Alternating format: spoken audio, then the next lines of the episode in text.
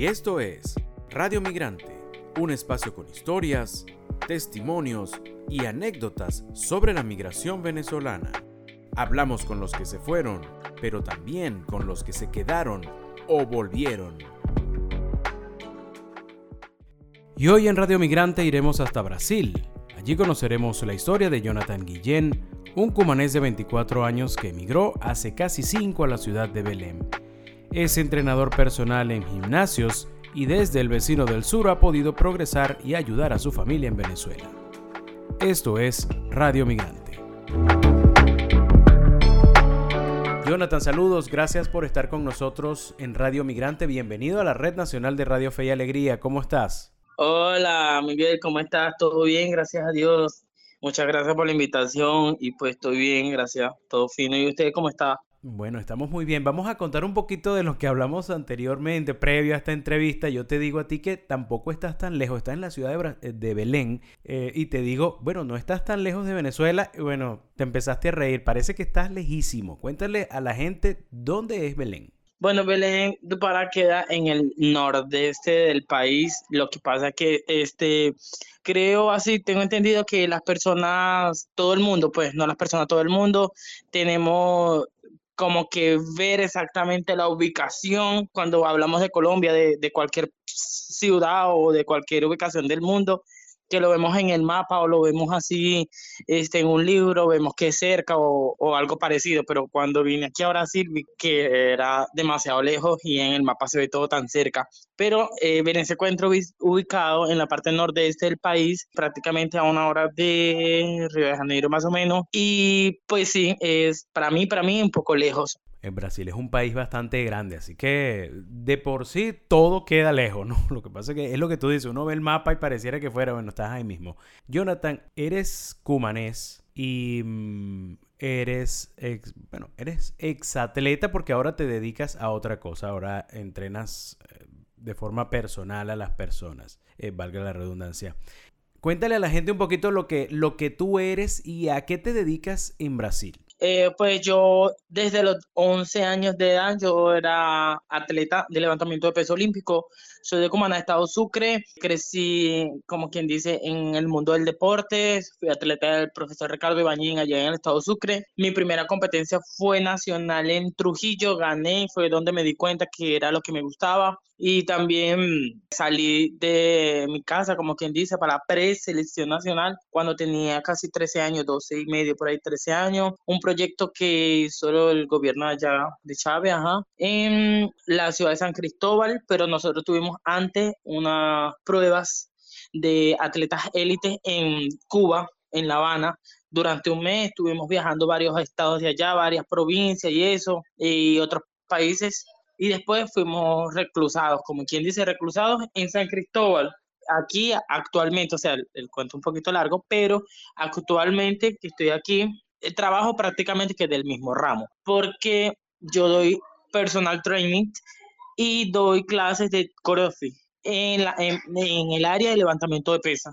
Fíjate, Jonathan, tú nos, nos has hablado sobre lo que fueron tus inicios en el deporte y siempre, bueno, los deportistas tienen sueños, ¿no? De ir a grandes eventos, de ser un atleta olímpico. En tu caso, la decisión fue emigrar. Cuéntanos un poco sobre cuál fue el motivo que te llevó a tomar la decisión de hacer maletas y de buscar un futuro distinto en otra parte cercano al deporte que tú amas, pero ya en otro ámbito.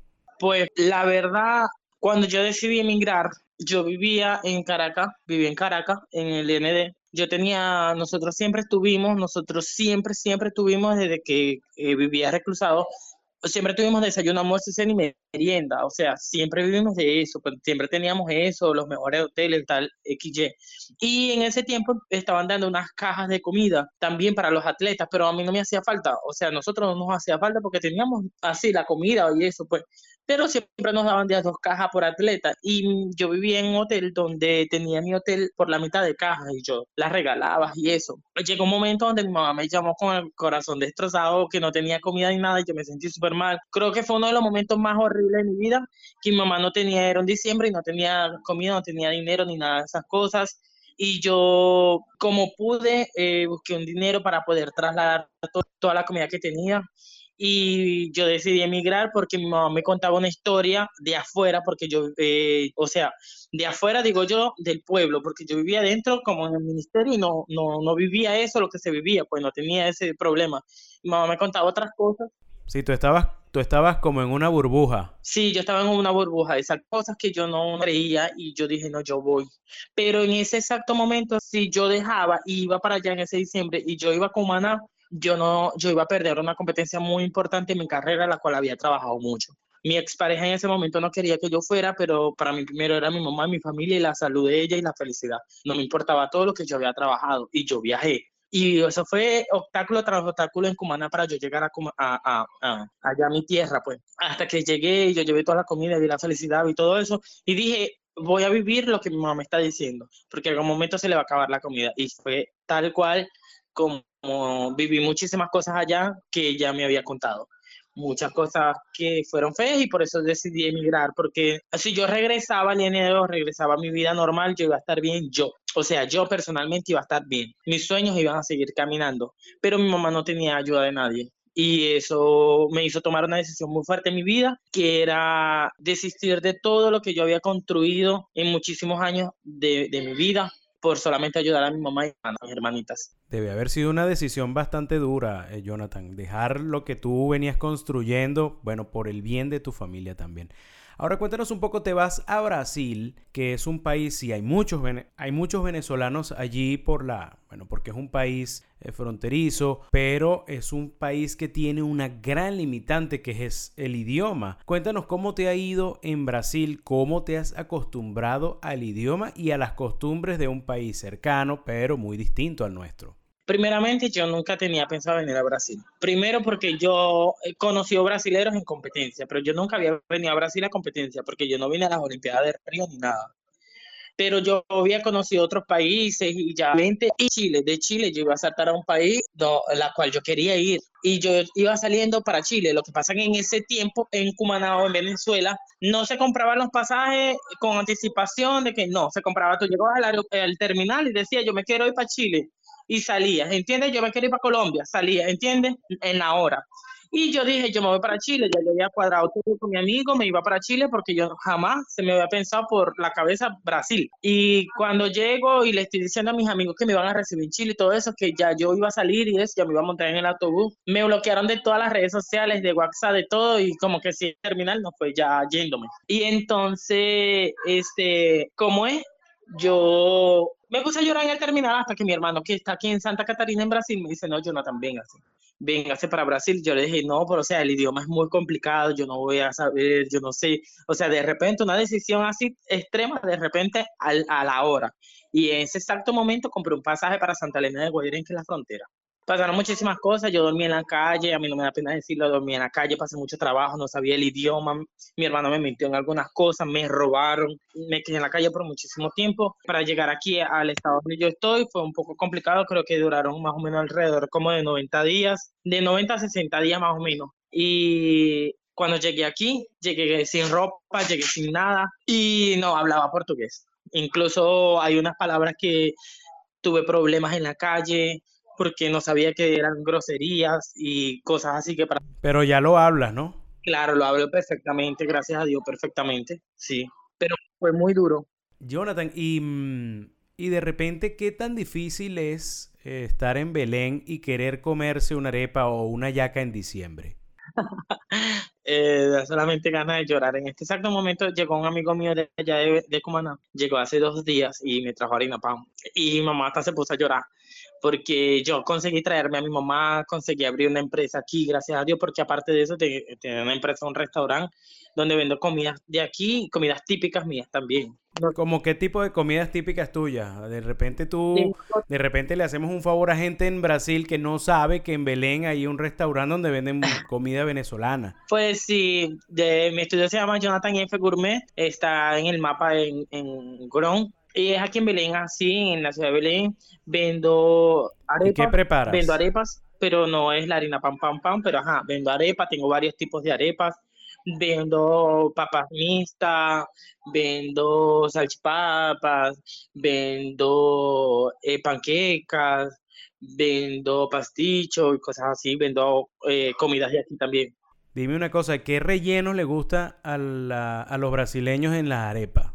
Pues los brasileños hasta el sol de hoy, yo que trabajo con eso, aquí es muy diferente porque así, Brasil es como un, un, país eh, no tan latino, o sea, de Latinoamérica, pero no es tan latino.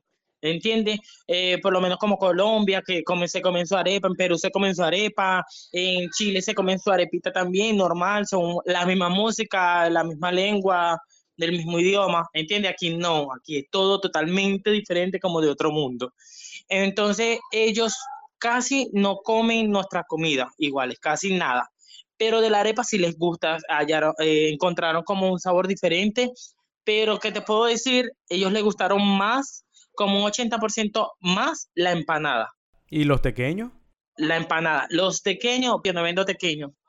Yo creo que, bueno. Ah, bueno, esos han dado, eso, eso han dado el palo en todas partes. ahí te dejo ese, ese emprendimiento, Jonathan. Ay, gracias, sí, pero son tantas cosas en mi cabeza que bueno.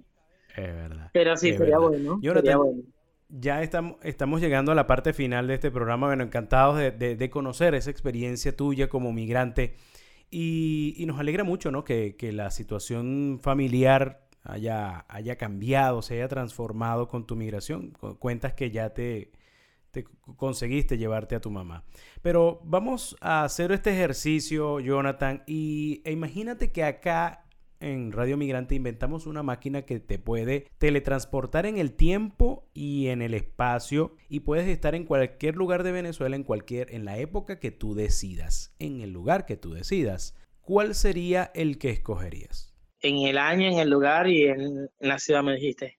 Bueno, se me ocurre que puede ser la playa, porque eres, eres, eres un chamo de oriental. De, además, tú debiste haber crecido con la playa cinco minutos. No, pues sí, crecí así, pero me gustaría estar en San Cristóbal.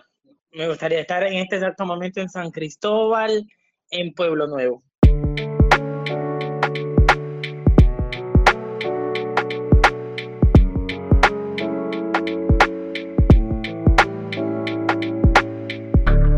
Esta fue la historia de Jonathan Guillén, un cumanés de 24 años que hizo a un lado su sueño de ser pesista olímpico, pero no se lamenta.